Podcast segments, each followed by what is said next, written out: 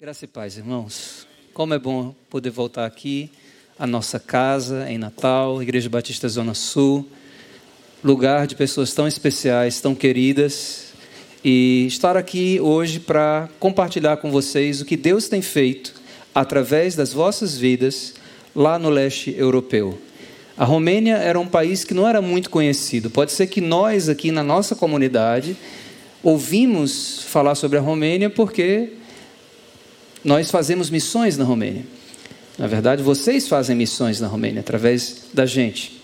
Mas agora, a Romênia nunca foi tão falada como tem sido falada agora, depois da guerra na Ucrânia. Então, vocês têm acompanhado o que está acontecendo lá na nossa região. E que bom poder estar aqui para compartilhar, entre outras coisas, os desafios que a guerra tem produzido. Mas antes de mais nada, eu gostaria de trazer uma palavra de gratidão à Igreja Batista Zona Sul por permanecer sustentando as cordas do trabalho missionário. Nós estamos na Romênia há 12 anos. 12 anos. E nesse período de 12 anos, a gente teve a oportunidade de conhecer igrejas, pessoas, às vezes é, até do nosso próprio convívio aqui na nossa cidade, em outras cidades, que nos apoiaram, mas que ao longo do tempo, por diversos motivos, não conseguiram nos apoiar.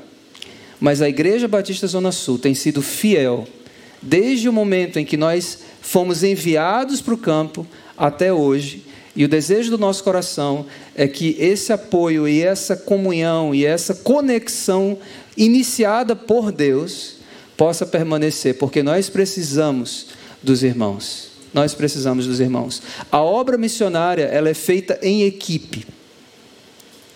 Nós, como o pastor Pedro falou, somos os braços da igreja lá no leste europeu. Muitas pessoas perguntam: qual o segredo da Igreja Batista Zona Sul? Por que, que essa igreja cresce tanto? Por que, que essa igreja está bombando em Natal? É até difícil falar bombando agora quando a gente vem do leste europeu, não é não? Mas vocês entendem o que eu quero dizer. Bombando aqui no, no nosso vocabulário local. E eu quero dizer para os irmãos, é porque essa é uma igreja missionária. Porque uma igreja missionária é uma igreja cujo coração está no mesmo compasso, bate no mesmo compasso do coração de Deus. Porque o nosso Deus é um Deus missionário. O coração de Deus bate pelos povos não alcançados.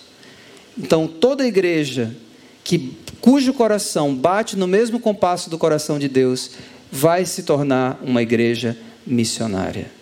E uma igreja que anda em sintonia com o coração de Deus não tem como não ser uma igreja relevante, não tem como ser uma igreja atuante, e por isso nós louvamos a Deus por fazer parte dessa comunidade, Igreja Batista Zona Sul, e poder retornar aqui. Eu quero iniciar minha palavra hoje apresentando um pouquinho do que Deus tem feito lá através de vocês. Porque, como eu falei, é um trabalho em equipe. E ao ouvir esse pequeno testemunho missionário, esse pequeno relatório missionário, eu gostaria que você se visse lá no campo, porque você tem contribuído. No momento em que você oferta aqui na igreja, no seu dízimo, na sua oferta, no momentos de oração que são feitos pela obra missionária, você está mudando a realidade de vidas que você não conhece. E eu quero dizer para você que, dentro do trabalho de Deus, na economia de Deus, é possível que um dia, quando a gente chegar lá no céu, vai ter alguém que vai chegar perto de você, vai lhe dar um abraço e vai dizer: Muito obrigado por ter investido em missões. Eu estou aqui agora porque você investiu em missões. E eu quero fazer uma pergunta: existe coisa melhor do que essa, irmãos? Não existe. É o maior investimento e melhor investimento é o investimento na obra missionária. E vocês fazem parte de tudo isso. Então, eu não sei como é que está aí a questão da projeção. Essa igreja aqui é, é top. Então, eu imagino que eu não preciso ter nada aqui na minha mão. Eu sei que vai aparecer a minha cara ali, com a cara. Opa, eu sabia que isso ia acontecer. Zona Sul é outra coisa, né? Então, Isaías 61 é o texto da nossa família. Aqueles que nos conhecem há mais tempo, porque tem gente aqui que conhece a gente há bastante tempo, sabe que o nosso sobrenome é Ramos de Carvalho. Virgínia Ramos, eu Carvalho. Então, nessa união dos sobrenomes, nós nos tornamos a família Ramos de Carvalho. E Deus nos deu Isaías 61 como texto da nossa família. Isaías 61 diz que o Espírito do Senhor Deus está sobre mim, pelo que ele me ungiu para pregar as boas novas, e ali ele fala várias categorias, né? libertar os cativos, cuidar dos oprimidos, trazer é, um, um, manto de louvor em lugar é, da tribulação, da tristeza, da angústia. E depois, no, no versículo 3, ele diz: Para serem carvalhos de justiça plantados pelo Senhor para a sua glória. Então, essa é a nossa missão ali. Porque a nossa missão na Romênia, ela não é dada pela CEPAL, que é a agência missionária da qual nós fazemos parte. A nossa missão na Romênia é dada por Deus, pelo Senhor de Missões. Nós servimos ao Senhor de Missões. E Ele tem nos dado uma missão que está registrada em Isaías 61. Então, se você quer saber mais sobre o trabalho na Romênia e sobre a Romênia, abra sua Bíblia em Isaías 61, leia Isaías 61 inteiro e você vai ver o retrato da Romênia e a nossa missão lá, o que nós fazemos lá. A gente também tem uma missão de vida que o Senhor nos deu. Depois que você chega a uma certa idade, os cabelos vão caindo, né, e você vai ficando grisalho, mês que vem vai fazer 20 anos que eu fui ordenado pastor lá na Igreja Batista do Alecrim. Então, ao longo dessa caminhada, 20 anos, né, o tempo passa, a gente vai amadurecendo, e Deus vai afunilando a nossa missão de vida, o nosso chamado. Então, nosso chamado é esse: ajudar pessoas a se ré para aqueles que já foram conectados e não estão mais, ou se conectarem com Deus e com seus propósitos para suas vidas. Então, essa é a nossa missão. Deus nos chamou, Deus nos criou para isso. E como é que nós fazemos isso? Pode passar o próximo. Nós fazemos isso primeiramente através da igreja local. A igreja local é a estratégia de Deus para alcance da humanidade. Eu, como missionário da CEPAL, eu sou envolvido com várias igrejas de todas as denominações. Porque a agência missionária CEPAL, ela não é uma agência missionária denominacional. É uma agência que serve ao corpo inteiro de Cristo. E eu sou envolvido com várias igrejas, eu viajo para vários lugares, na Romênia, fora da Romênia, mas a minha conexão e o lugar onde eu sirvo é a igreja local. Eu faço parte de uma equipe pastoral, de uma igreja relevante, atuante, maravilhosa lá de Bucareste. E aí tem algumas fotos né, do meu trabalho na igreja, batismos, aconselhamento, pregação. Pode passar, querido. Mas a gente também trabalha no Desafio Jovem. Quem já ouviu falar no Desafio Jovem? Desafio Jovem é uma casa de recuperação de drogados. Então, pessoas que são viciadas em drogas, álcool e outros tipos de vício, elas buscam é, esse centro para serem libertas. Porque já foi provado que a libertação que o mundo oferece, que a, sociedade pode oferecer, não se compara com a libertação que Cristo pode dar, pois a palavra de Deus diz: Conhecereis a verdade, e a verdade vos libertará. E a verdade é uma pessoa, a verdade é Jesus Cristo. E nós temos tido o privilégio, então, de trabalhar no aconselhamento, trabalhar na, no discipulado desses jovens, tanto homens como mulheres. São duas casas. Virgínia está ali, né, na casa das meninas, e Virgínia é artista. Deus tem trabalhado, tem usado ela, ela fez artes plásticas, mas lá na, na Romênia, Deus tem trabalhado, todas as vezes que as pessoas oram por ela, oram pelas suas mãos, e Deus tem feito grandes coisas. É uma pena que ela não esteja aqui hoje para falar um pouquinho do que Deus tem feito através dela. Mas uma das coisas que Deus tem feito na vida dela é ela vai para a casa das meninas e ela faz discipulado através da arte. Então ela leva uma lição, ela ensina pintura, ela leva uma lição e conecta aquela técnica de pintura com a Bíblia, com a palavra de Deus. E ali surgem contatos, né, experiências, conexões, aconselhamento, ministração. E meus irmãos, orem por essas meninas, porque muitas delas foram meninas traficadas. A Romênia é um dos países onde o número de tráfico humano é um dos mais altos do mundo, principalmente tráfico sexual. Então, eles pegam meninas, levam para outros países, fazem delas escravas sexuais, e muitas dessas meninas é, chegam, quando chegam na nossa casa, elas chegam um caco, um, um lixo. Mas nós cremos num Deus que consegue restaurar vidas. Você crê? Então diga amém, amém, aleluia. Vamos lá, passa para o próximo. Nós fazemos parte da CEPAL, lá na Romênia eu tenho o privilégio de ser é, o representante da CEPAL Brasil, na Romênia. É, esse casal é um casal romeno que trabalha muito perto da gente, eles são nossos colegas, Ad e Moni. Eles moram num lugar que eu acredito que muitos de vocês não gostariam de morar. Eles moram numa região chamada Transilvânia. Já ouviram falar nessa região? Mas é uma das regiões mais lindas do mundo, irmãos. Vocês estão vendo esse riachinho passando ali? Essa foi o nosso encontro da equipe. Ali nós temos outra foto que representa todas as agências missionárias da Romênia e nós estamos ali representando a CEPAL. Então é um privilégio poder, como brasileiro, estar envolvido com a obra missionária na Romênia, porque um dos nossos focos, como chamado, como agência missionária, é mobilização missionária, é preparar romenos para serem missionários transculturais, porque nós acreditamos que Deus tem um chamado para aquela nação de ser um celeiro missionário para as nações. Ore por isso também. Próximo slide, querido. Também trabalhamos com treinamento de líderes. Eu acredito que os irmãos recebam as nossas cartas de oração. Sempre, a cada mês, estamos enviando para que a igreja saiba e sinta-se participante do que Deus está fazendo.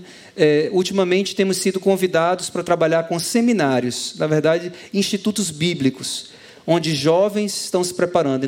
Então, nós somos professores convidados que vamos lá, ensinamos. É, matérias como discipulado, como restauração de vida, cura interior, trabalhamos com identidade em Cristo, várias áreas de necessidades, então nós estamos tendo o privilégio, irmãos, eu digo isso assim, é tudo pela graça. Quem sou eu? É, tem um texto que é o texto do nosso período missionário aqui no Brasil, esse período, que é um, uma pergunta que Davi faz a Deus: Quem sou eu e quem é a minha família para que o Senhor nos trouxe até aqui, que o Senhor nos tenha trazido até aqui? É uma pergunta que eu faço também. É só a graça de Deus, mas eu quero dizer que eu estou lá fazendo isso, é porque eu não estou por conta própria, é porque tem um exército por trás do trabalho que a gente faz. E parte desse exército está aqui nessa manhã. Então vocês estão conosco lá, investindo nesses jovens para que eles sejam obreiros que vão levar a mensagem de Cristo até os confins da terra. Muitos deles querem ir para países não alcançados. Por isso que eu digo: vai ter gente abraçando vocês no céu e dizendo obrigado por terem investido em missões, porque eu estou aqui hoje através da sua, é, do seu investimento na obra missionária. Pode passar, querido. Suporte aos refugiados. Falei para vocês, né? Que a Igreja Batista Zona Sul está trabalhando na fronteira da Romênia com a Ucrânia, recebendo famílias, famílias entre aspas, mães e filhos, porque os maridos não podem vir. E ali ajudando, apoiando, dando um sanduíche, orientando, é, um trabalho intenso. Né? Eu, eu moro a nove horas de carro da fronteira, então não é algo que eu possa fazer sempre mas no primeiro dia que eclodiu a guerra, essa foto desse, do meu carro aqui, eu estou com Virgínia, eh, duas missionárias, o Felipe ali atrás também, e a gente correu para a fronteira para levar apoio, suporte, encher o carro de comida. E depois o nosso trabalho foi se modificando a partir da, da, do entendimento das necessidades. Então, também servia na fronteira que fica a nove horas da minha casa, numa tenda. Fiquei alguns dias lá servindo a algumas organizações cristãs. E a nossa igreja local recebeu 16 pessoas. E nós ficamos ali ajudando, atuando. Esse rapaz aqui de barba branca, que está aqui nessa última foto comigo, o nome dele é Andrei.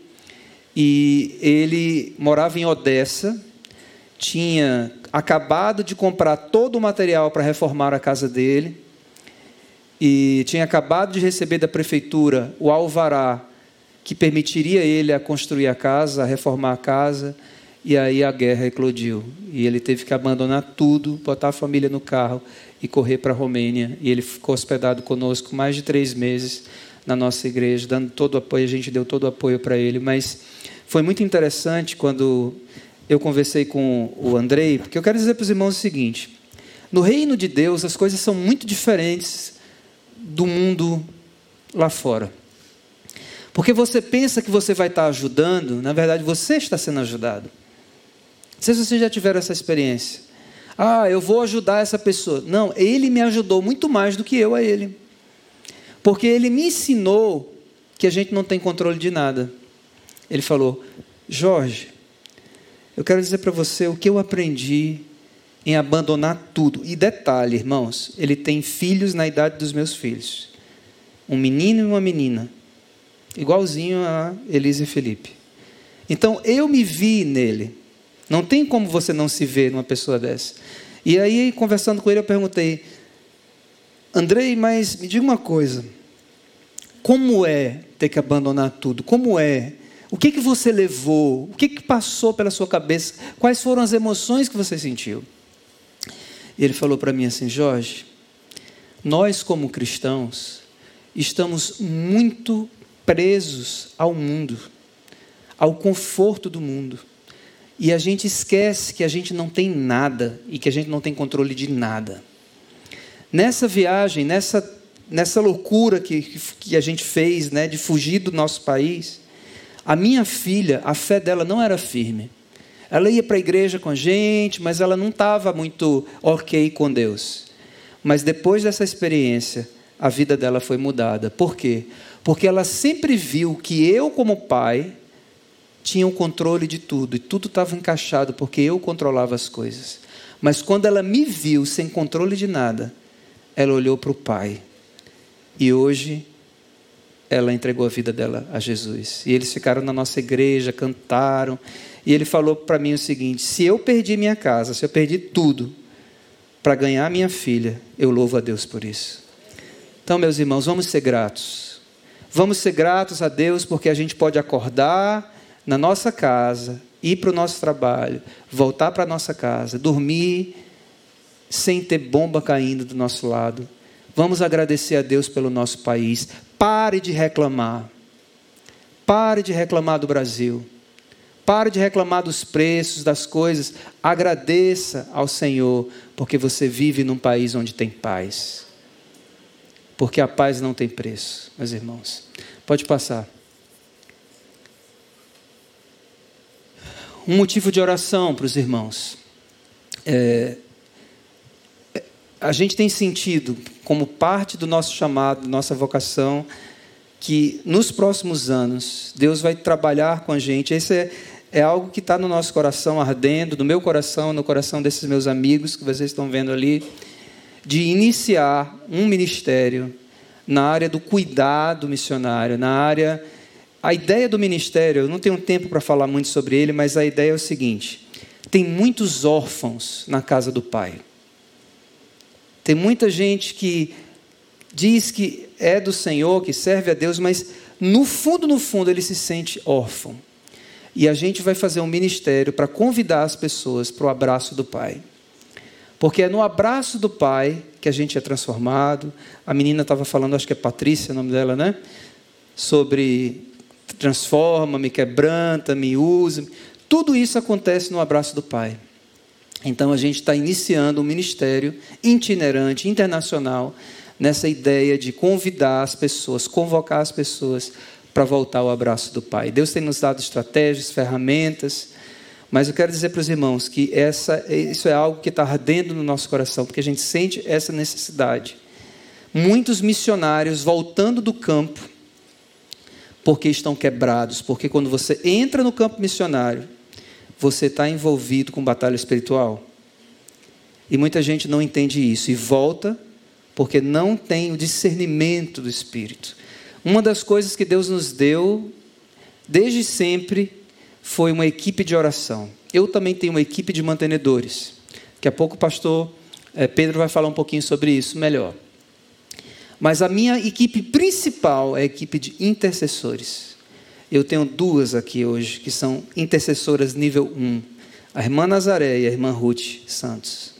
É claro que pai e mãe estão ali orando o tempo todo, né? Um pequeno parênteses, obrigado por cuidarem de pai e mãinha. Eles são membros da igreja do Zona Sul. E eles têm sido cuidados e abençoados por vocês aqui. Eu quero agradecer como filho que estou longe, há 12 anos, a milhares de quilômetros do outro lado do mundo, mas eu conto com a minha família aqui para cuidar dos meus pais. Posso contar com os irmãos? Não, acho que não posso não. Posso contar com os irmãos para cuidar do pai e manhinha? Amém. Amém. Obrigado, gente. Obrigado. Então, Ruth e irmã Nazaré são essas guerreiras de oração por nós. Esse quadro foi pintado por Virginia, o abraço do pai. Foi o último quadro que ela fez. Pode passar. Meus irmãos, ali o pessoal da, da mídia, pode passar. Próximo slide. Aqui para completar, né, esse é o último slide que eu quero mostrar. É, a obra missionária, como eu falei, é feita em equipe. O missionário é a flecha, mas a igreja é o quê?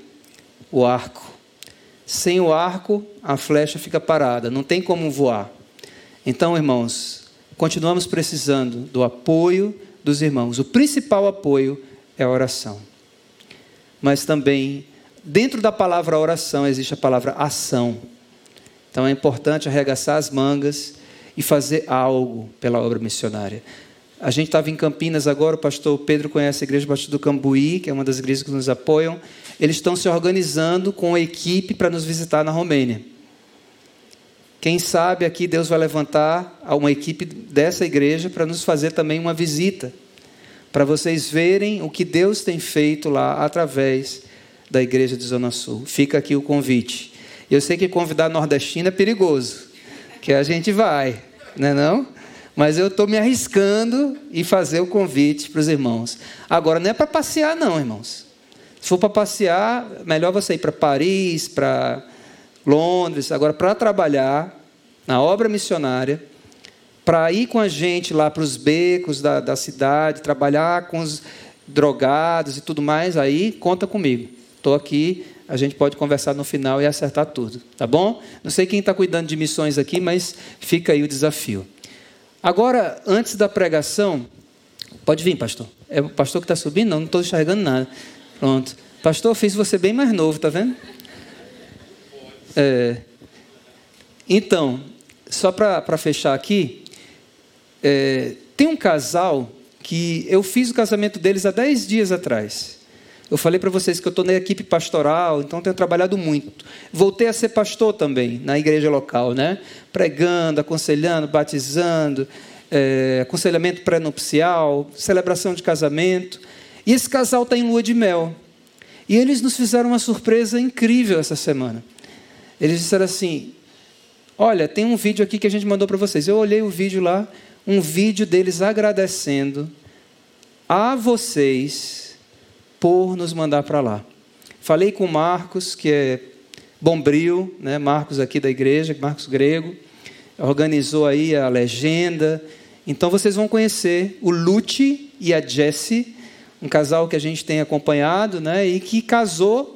Eu fiz o casamento deles, agora estão em lua de mel e pararam na lua de mel deles para fazer um vídeo para a Igreja Batista Zona Sul. Então vamos ver esse vídeo junto? Dois minutinhos só, mas vamos lá, acompanhem comigo. Eu cu Jesse suntem în locul ăsta superb din Franța și ne petrecem luna de miere după ce abia ne-am căsătorit și n-am fi fost aici în momentul ăsta dacă n-am fi trecut prin multe întâlniri mega faine cu George și cu Virginia niște întâlniri în care ei ne-au călăuzit, ne-au îndreptat într-un mod atât de fain și de practic într-un mod atât de practic ne-au arătat la ce să fim atenți, pe ce să ne focusăm, ce ar trebui să, de ce ar trebui să ținem cont. Și ne-au învățat niște lucruri atât de faine pentru perioada dinainte de căsătorie și pentru începutul căsătoriei noastre. Și mai mult decât atât am simțit că de călăuzit sunt ei de Dumnezeu și rugăciunile cu ei, rugăciunile cu Virginia în care efectiv ni s-au descoperit chestii incredibile pentru viața noastră. Suntem foarte, foarte recunoscători pentru asta. Vrem să-i onorăm pe ei, vrem să le mulțumim și mai mult decât atât vrem să vă mulțumim vouă, pe voi nu vă cunoaștem, știm doar că îi susțineți pe Joy și pe Virginia să facă lucrul ăsta. Și prin faptul că voi îi susțineți oameni ca noi, ajung să petreacă momente superbe în locuri superbe. Și nu doar atât, dar suntem echipați, suntem pregătiți să începem o căsnicie superbă, să începem o viață frumoasă cu sens, împreună, pentru Dumnezeu. Ei sunt un exemplu minunat pentru noi. Și vă mulțumim vouă că faceți posibil ca Joy și Virginia să stea în România, să ne fie mentori, să ne călăuzească, să se dedice nouă, practic. Vă mulțumim pentru asta. Como? É. Você ajuda o cliente assim, né? Gente, mas que lindo, né? Como é lindo a gente ver onde a Igreja Zona Sul tem chegado também, né? Ah, junto com essa família. Queria tirar esse tempo de oração, agora que você sabe um pouco mais sobre o projeto, para nós orarmos novamente. E aí eu chamei o Eliseu, Eliseu para a gente estar tá fazendo essa oração juntos como igreja. Também eu vou lembrar isso no final, mas sobre o nosso compromisso. Nós, como igreja, apoiamos eles financeiramente, uh, mas você pode também apoiar de forma individual com a sua família. É, eu também, eu já vivi um bom período da minha vida à base de mantenedores, levantando apoio porque a gente não podia trabalhar, estava estudando, seminário e tudo mais. E eu sei como são os altos e baixos nessa vida. É, e eu também experimentei, eu sabia que eu tinha que pagar conta, uh, ainda com família. Tem, tem tudo, igual todos nós aqui, tem mercado, tudo está acontecendo da mesma forma para com eles. E, e, nós podemos ser bens. O seu pouco é muito na mão de Deus. E eu presenciei isso, de fato. O pouco que vinha se tornava muito. Então, você tem essa oportunidade de servir ao Senhor também em família. Já precisou louvar a Deus, uh, assumir esse compromisso é, Pastor Jorge sua família, eles precisam de pessoas comprometidas, que estarão lá com eles, ah, servindo ao Senhor e os ajudando, apoiando financeiramente. Você pode procurá-lo. No final do, da, do culto aqui, após a mensagem, após o louvor, você vai ter, você tem essa oportunidade de procurar, procurá-lo, trocar telefone e ali participar de forma ativa, como família, com a sua família, você individualmente, ah, servindo ao Senhor, apoiando financeiramente. Pense nisso, ore ao Senhor nesse momento por isso. Ore ao Senhor para que Deus mova o seu coração e você assuma esse compromisso. Vamos orar então por esse projeto. Eliseu. Antes eu queria agradecer a vida do pastor Jorge, é, irmão Medeiros, irmã Sheila. Ele foi, ele foi meu aluno. Mas isso aí é novidade para ninguém, né? Para não ser professor. Mas assim, e, mas foi uh, o privilégio maior foi ter sido ovelha dele. E, assim, é, é, pastor Jorge é uma. É, desde, desde muito novo, pequeno ele é da mesma altura que eu, então, então uh, desde muito novo, ele sempre foi uma pessoa muito atuante e atuante assim na vida de outras pessoas. Nós temos hoje colegas que foram uh, evangelizados a, a partir da vida dele, né? Quer dizer, ele não, ele não se tornou missionário quando ele foi para Romênia. Na verdade, ele sempre foi missionário. E é, para a gente é um prazer, então, hoje, é, embora distante, né, mas podemos ajudá-lo com nossas orações, com nossos recursos, né? E na família dele nós temos exemplo de vida que, é, que muito nos edificou. Vamos orar. Grande Deus, o Senhor é dono de todas as coisas, Criador de todas as coisas. Reconhecemos isso, Senhor, e agradecemos e te louvamos muito, porque, embora tão grande, tu olhas para cada um de nós, Senhor. E queremos, neste momento, interceder pela vida do Jorge, Virgínia, toda a sua família, para que eles possam é, receber de ti as forças, graça, poder para continuar nesta obra, Senhor. E queremos agradecer, Senhor, pelo teu amor, Deus, que é manifestado através da vida dele também com aquelas pessoas naquele país, lá na Romênia, e em tantos outros, ó Deus. Queremos agradecer pelo teu amor, que também se manifesta em nós através do teu cuidado, do teu abraço. E é esse abraço, Senhor, que nós queremos pedir que o Senhor venha estender a muitas outras pessoas que não te conhecem através dos nossos braços, através do braço do pastor Jorge e de sua família, e que esse projeto de abraço possa ser é, a extensão do teu amor, do teu abraço, do teu cuidado para cada um de nós. Que nós possamos ser sensíveis a tudo que o Senhor faz na nossa vida, para que possamos sempre reconhecer a tua presença, a tua atuação, a tua manifestação através da vida de nós, teus servos, ó Pai. Ajuda-nos a estarmos em sintonia com a tua vontade. E isso que eu te peço, estendo para especialmente para a família do pastor Jorge. Jorge. Continua sustentando, ajudando, abençoando, Pai. E que nós possamos expandir o teu reino através desses atos. Cada um fazendo o seu trabalho, cada um fazendo a sua parte, para que o teu reino seja engrandecido e o teu filho seja conhecido. É o que eu te peço em nome de Jesus Cristo e muito te agradeço. Amém.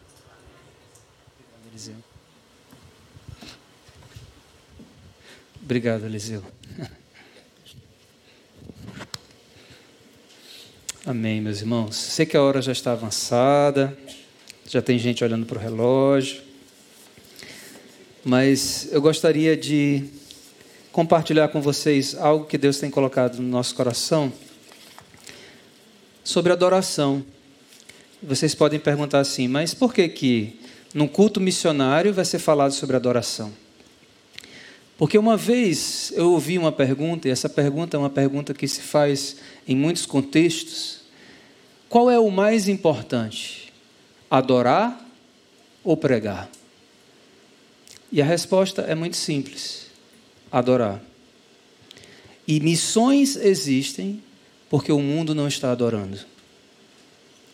Nós fomos criados para o louvor da glória de Deus.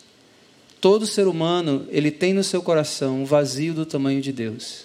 Ele é um adorador em potencial.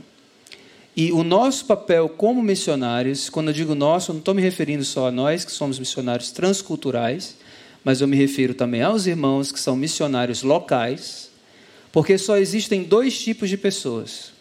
Um coração com Cristo é um missionário. Um coração sem Cristo é um campo missionário. Então, se você tem Cristo, você é um missionário. E o seu papel é contagiar o mundo ao seu redor com a sua adoração. Mas o problema, meus irmãos, é que nós temos um inimigo que está o tempo todo lutando contra a adoração. E ele está tentando nos desviar desse foco para o qual nós fomos criados por Deus. E nessa manhã eu gostaria de compartilhar com vocês três, e claro que tinha que ser três, porque Posso estar em outro lugar, posso estar em outros contextos, posso estar em outra agência, mas uma manga vai ser sempre uma manga.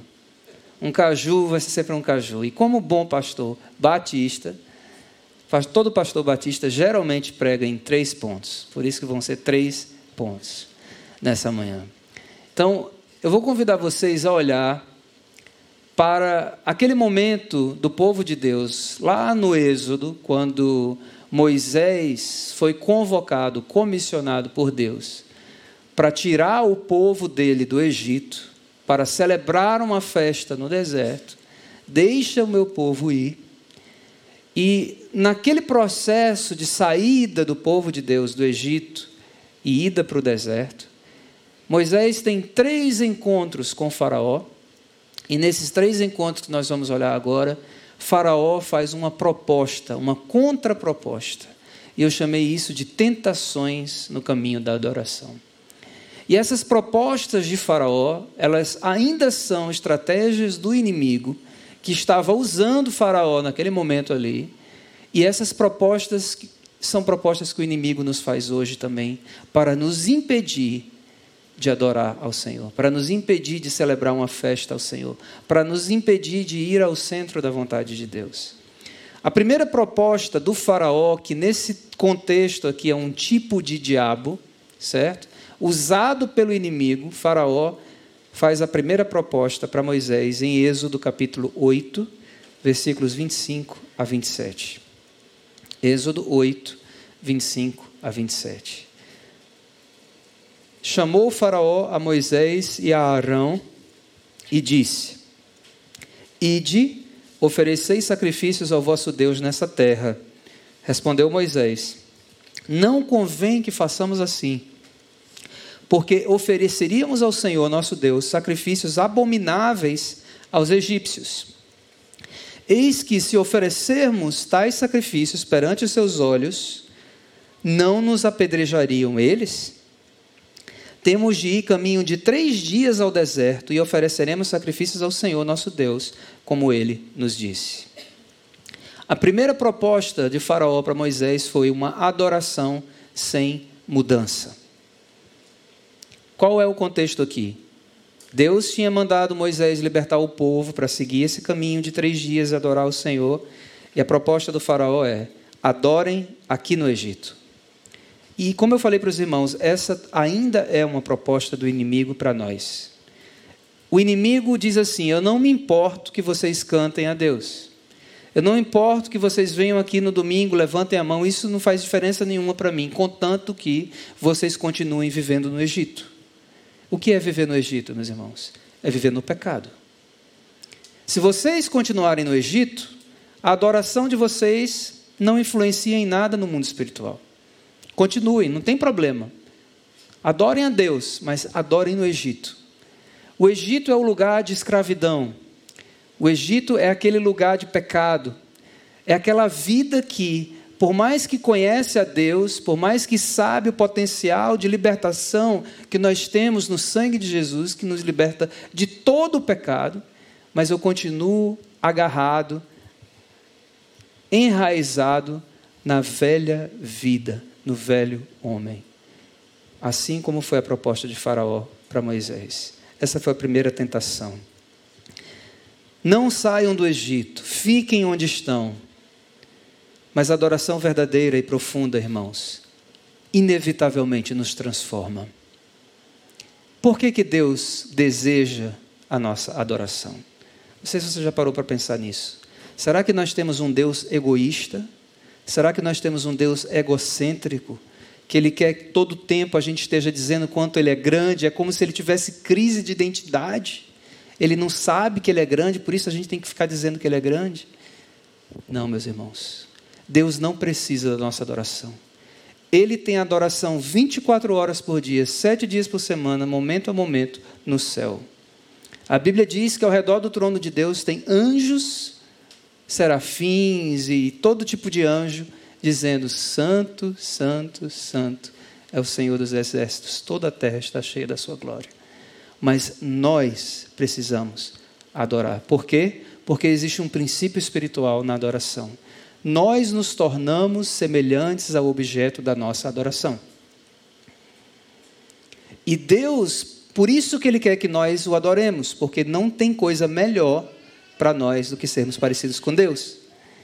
Então, à medida que nós adoramos a Deus, nós nos tornamos mais parecidos com Ele.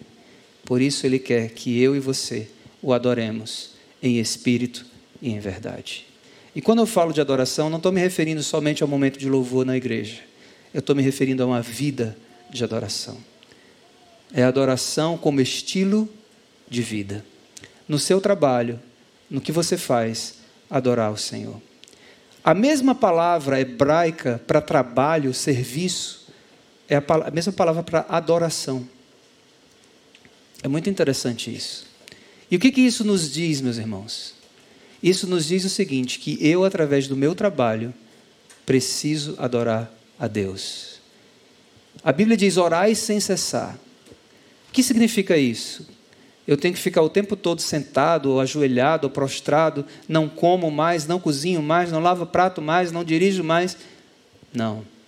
Tudo que eu fizer, eu devo fazer no espírito de adoração e de oração. É possível dirigir orando? Sim ou não? É, só tem que olhar, orar com o olho aberto. Mas é possível. Lavar louça orando? Sim.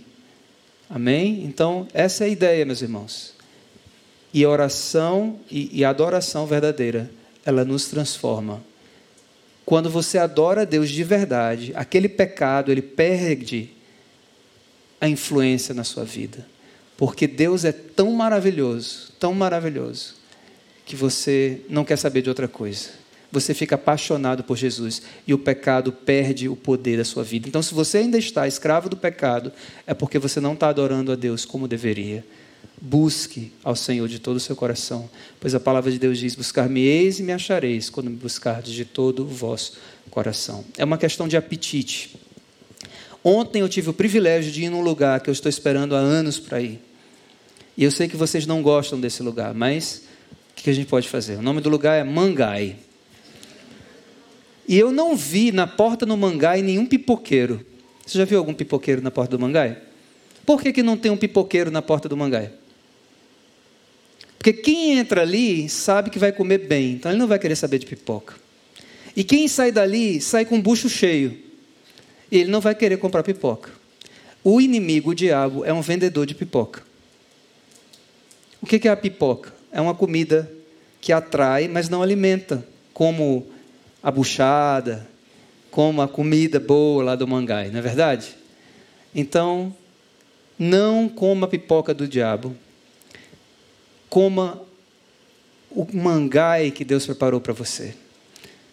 O manjar que Deus preparou para você. Amém? Outro tipo de proposta do inimigo, uma adoração incompleta. Isso está lá no capítulo 10 do livro de Êxodo. Capítulo 10, versículos 8 a 11. Então Moisés e Arão foram conduzidos à presença de Faraó, e este lhes disse: Ide, servi ao Senhor vosso Deus, porém quais são os que hão de ir? Respondeu-lhe Moisés: Havemos de ir com nossos jovens, nossos velhos, filhos, filhas, com nossos rebanhos, nossos gados. Havemos de ir porque temos de celebrar uma festa ao Senhor. Respondeu-lhe Faraó: Seja o Senhor convosco, caso eu vos deixe ir as crianças. Vede, pois, tendes conosco mais intenções.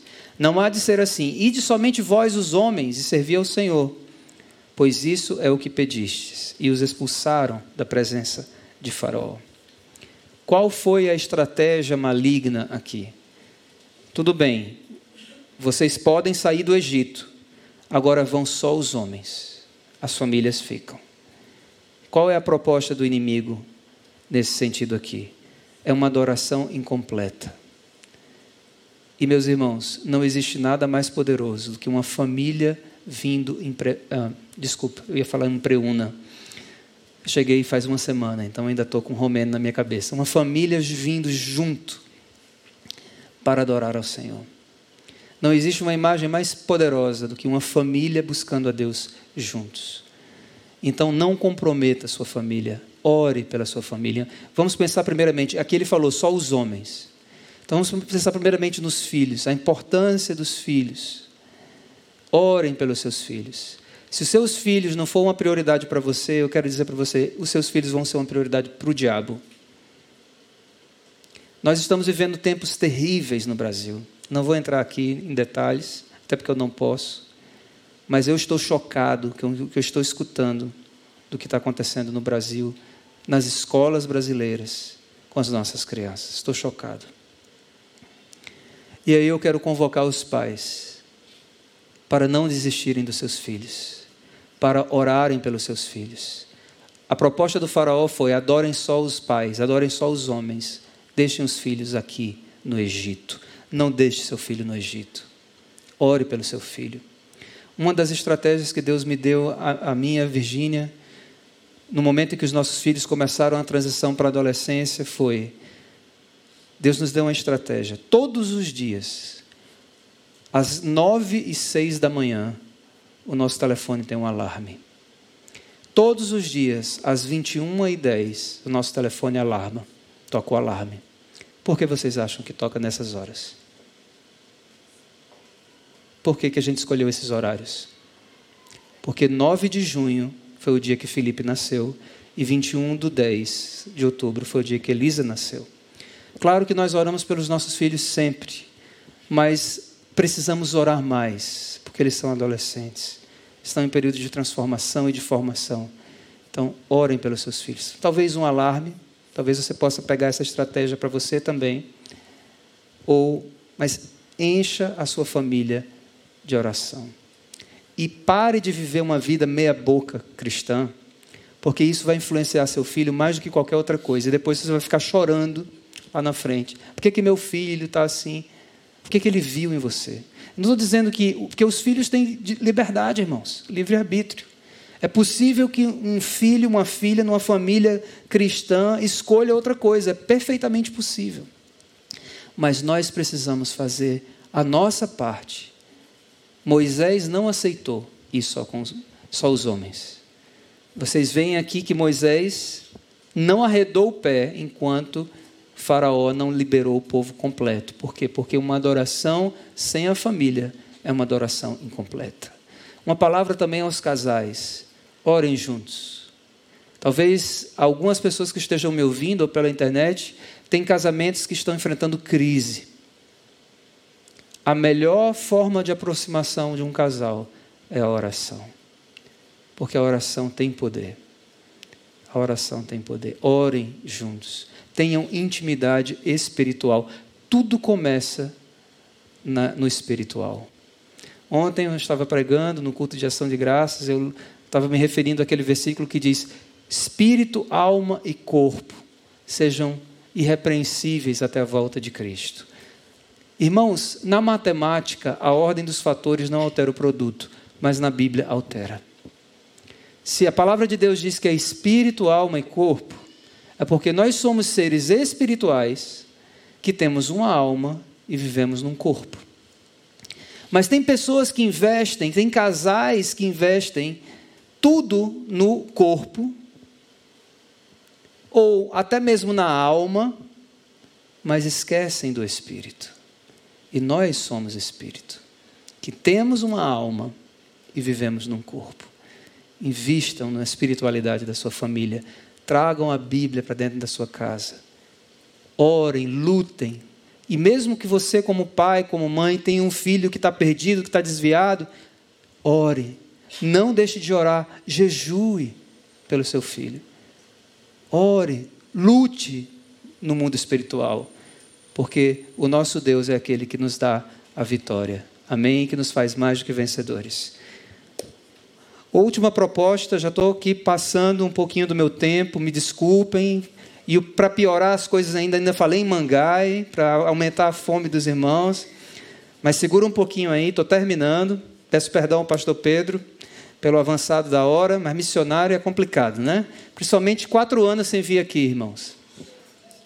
Quatro anos é muito tempo. A última proposta do, do, do faraó para Moisés foi uma adoração barata. Primeira proposta foi uma adoração sem mudança. Podem adorar no Egito, não saiam do Egito. Segunda proposta, adoração incompleta. Vão só os homens, deixem as mulheres e os filhos. Terceira proposta, capítulo 10 de Êxodo, versículos 24 a 27. Então o Faraó chamou Moisés e lhe disse: Ide servir ao Senhor. Fiquem somente os vossos rebanhos e o vosso gado. As vossas crianças irão também convosco. Respondeu Moisés: Também tu nos tens de dar em nossas mãos sacrifícios e holocaustos que ofereçamos ao Senhor nosso Deus. E também os nossos rebanhos irão conosco, nem uma unha ficará. Moisés era um cabra macho, né, irmãos?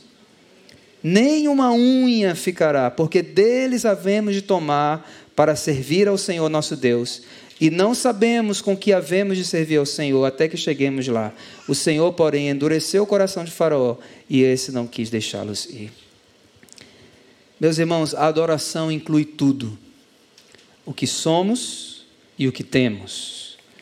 A Romênia mudou muito a minha vida. E uma das coisas que eu aprendi na Romênia foi que a gente não chega na casa das pessoas com a mão vazia.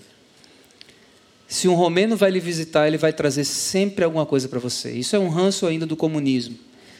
mas ele vai trazer algo para você. Seja uma banana, seja uma maçã, seja flores, chocolate, bebida, alguma coisa, ele vai, ele não chega na casa, na sua casa para lhe visitar de mãos vazias. E aí eu aprendi isso com os romanos e fico pensando, por que, que a gente vai para a casa do Senhor com as mãos vazias? Não é verdade, meus irmãos? Por que, que Deus quer que a gente contribua financeiramente com a sua obra? Qual é o mistério que está por trás disso? E, meus irmãos, eu quero dizer para os irmãos: é um mistério, e é um mistério grande. É uma coisa tão séria e tão importante que o próprio Deus diz assim: Fazei prova de mim. Se não fosse uma coisa tão séria, Deus não faria isso. Mas Ele sabe que a gente tem uma tendência de se apegar às coisas materiais por isso ele, ele coloca a gente numa situação de fazei prova de mim, se eu não vos abrir a janela dos céus e não derramar sobre vós bênção tal, da qual vos advenha a maior abastança. Por que, que Deus quer que contribuamos? Deus precisa do nosso dinheiro. Deus precisa de 50 reais. Deus precisa de 10 reais. Deus precisa de 100. Deus precisa de um milhão de reais. Ele é o dono de tudo, irmãos. Do ouro e da prata. Deus não precisa. Mas a mesma coisa da adoração. Deus não precisa da nossa adoração, porque Ele tem uns anjos ali 24 por 7 adorando a Ele. Mas nós precisamos adorar. E a adoração inclui doação. Por quê? Porque é a nossa vida. Dinheiro é vida. Porque a gente gasta vida para ganhar dinheiro. Quando eu saio para trabalhar, quando eu vou fazer o meu trabalho, cortar o cabelo se você é cabeleireira, fazer Uber, você está gastando a sua vida ali. Por isso que quando você entrega no altar do Senhor a sua oferta, você está colocando ali a sua vida. E é isso que conta para Deus. E não dá para servir a Deus sem incluir a oferta, a doação essa parte de contribuição. Não dá, não é possível. Uma vez Davi recebeu, ele precisou fazer uma adoração ao Senhor, não tenho tempo de falar o contexto aqui. E ele chegou num determinado lugar e pediu, né, a Araúna ali. E o cara chegou para ele e falou assim: Davi, você é o rei, você tem direito a tudo. Eu te dou os bois, eu te dou todo o terreno, tudo para você adorar o Senhor. Ele falou assim: Não, eu quero comprar tudo por um preço justo porque eu não vou oferecer ao Senhor um sacrifício que não me custe nada. Então, amados irmãos, pensemos nisso. O inimigo tem estratégias para nos impedir de sermos verdadeiros adoradores. Existem muitas pessoas que buscam a Deus, mas existe uma categoria de pessoas a quem Deus busca. Jesus ele disse no capítulo 4 do Evangelho de João, no diálogo com a mulher samaritana, aqueles que adoram em espírito e em verdade. A esses o Pai busca. O Espírito do Senhor sai assim, fazendo um scanner na face da terra, buscando adoradores em espírito e em verdade. Mas nós temos desafios no caminho da adoração. O primeiro desafio é ficar no Egito, ficar preso ao pecado, escravizado pelo pecado. Não dá. Outro desafio é abandonar a família. A comunhão minha com Deus, minha mulher que se vire, que se lixe. Meu marido não é crente, mas não importa, a salvação é individual, importa. Meu filho está fora, importa. Lute pela sua família. Traga a sua família para o altar. Jejue pelos seus filhos que estão desviados. Terceira possibilidade, pode adorar, agora não leve nada. Deixe tudo aqui comigo, disse faraó. Disse, não nem uma unha ficará. Vamos entregar ao Senhor aquilo que é dele e vamos ter a nossa vida no altar do Senhor. Que o Senhor nos abençoe. Quero chamar a equipe de louvor aqui à frente. Eles vão cantar a última música.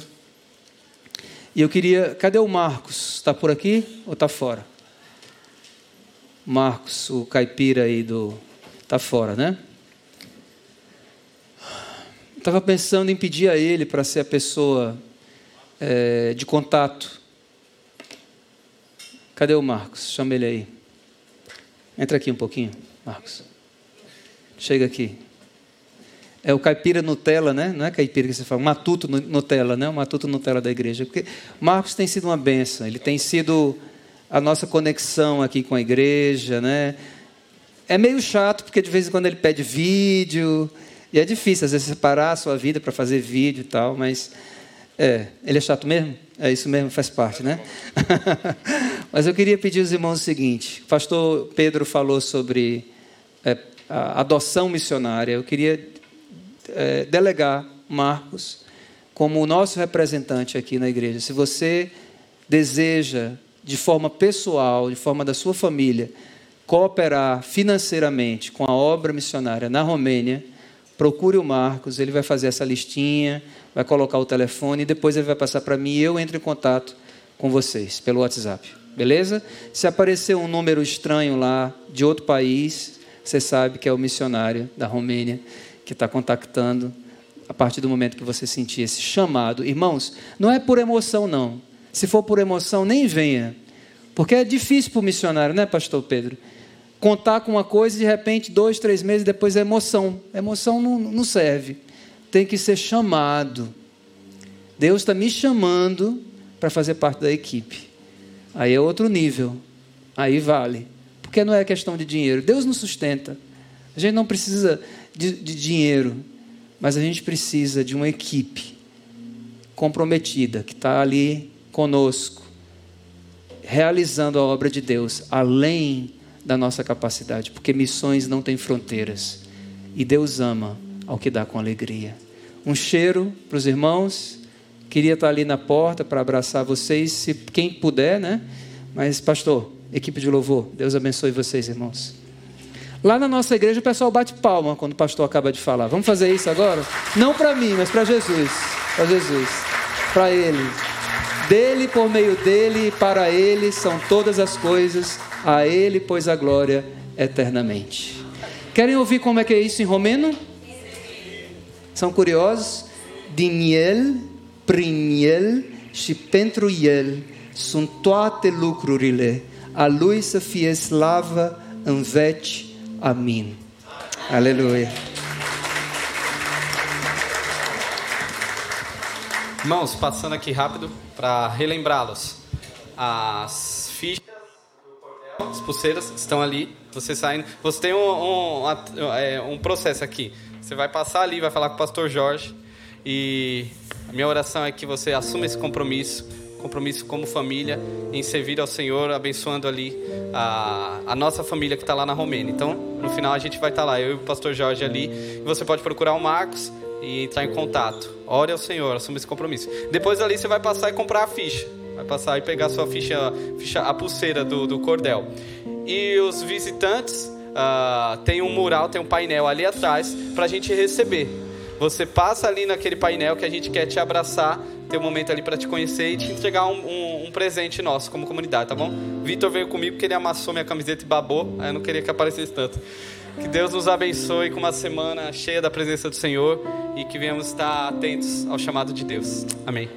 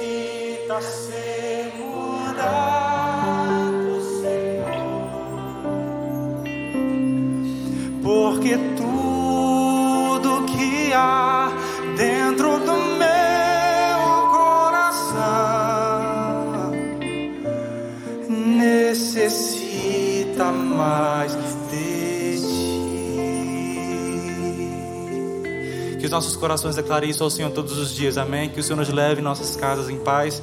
Um bom domingo e boa semana para vocês, meus irmãos. Deus os abençoe.